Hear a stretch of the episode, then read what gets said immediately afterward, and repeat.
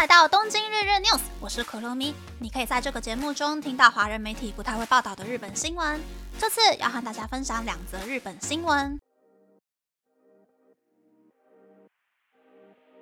第一则新闻是 TikTok 用户平均年龄上升到三十六岁。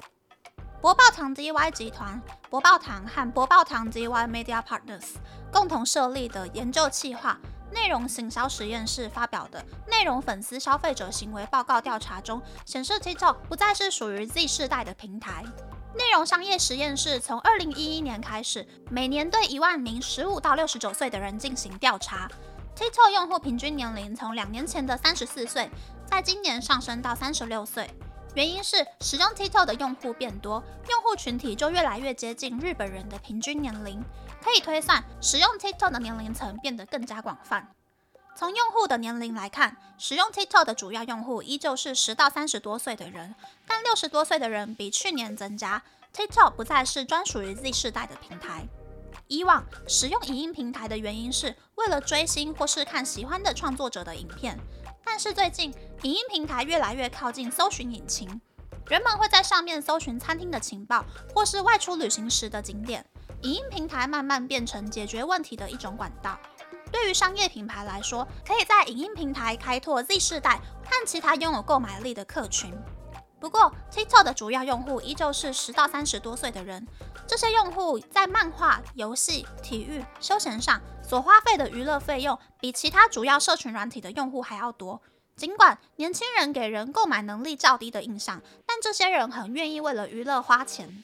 此外，调查 TikTok 用户对内容行销的想法，可以发现 TikTok 的用户有冲动购物的倾向。TikTok 用户看了影片后，买了突然想买的东西，又或是突然想要买过去不曾感兴趣的东西的意愿，远高于其他主要社群软体。这是 TikTok 平台的特点。TikTok 利用强大的演算法推荐功能，在画面上显示用户可能感兴趣的影片，并连续让用户舒适的观看这些推荐影片。这容易造成用户的冲动性购物。TikTok 的演算法推荐功能与其他社群软体不同，TikTok 可以一次性让用户完成对于商品的认知到购买的整个完整的流程。第二则新闻是，日本银发族每年平均花日币十万元在孙子辈身上。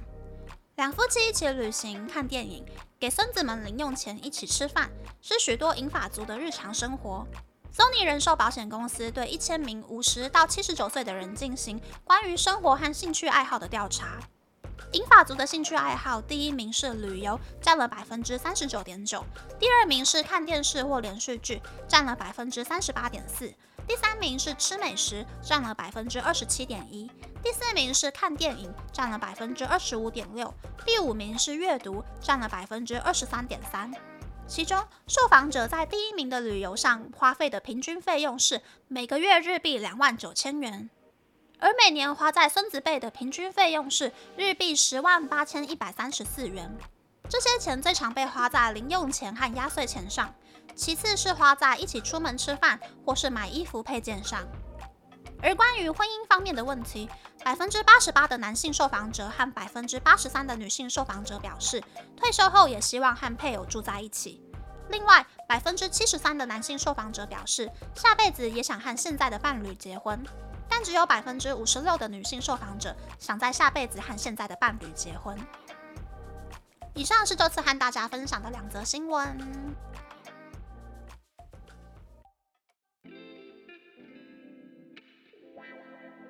第一则新闻是 TikTok 用户年龄层变广的新闻。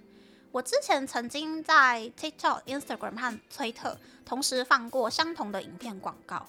TikTok 用户的粘着性是最高的，但我当时负责的商品比较适合有一点点经济基础的人，所以 TikTok 广告对业绩来说没有起到什么太大的作用。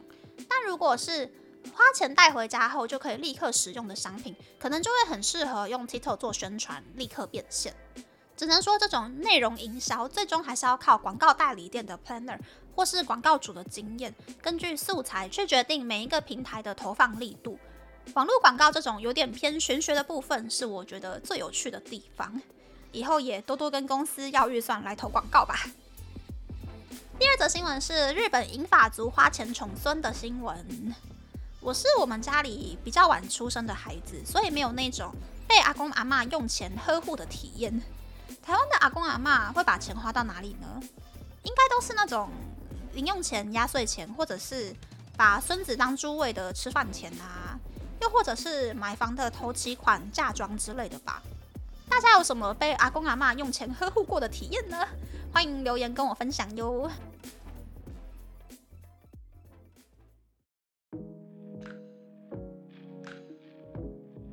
接下来想和大家分享，周末两天在家里睡到整个逼近昏迷不醒的程度，所以在刚刚写稿之前呢，才开始准备星期五要去韩国玩的行李箱。听说韩国的气温大概是十八到二十八度吧。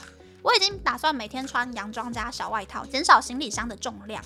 有鉴于我每次都订明洞 Olivia 隔壁的那一间饭店，我觉得在 Olivia 应该会买很多很多东西，所以现在还在考虑说有没有什么东西可以从行李箱里面拿掉，让我更有战斗力，在韩国买更多东西回日本。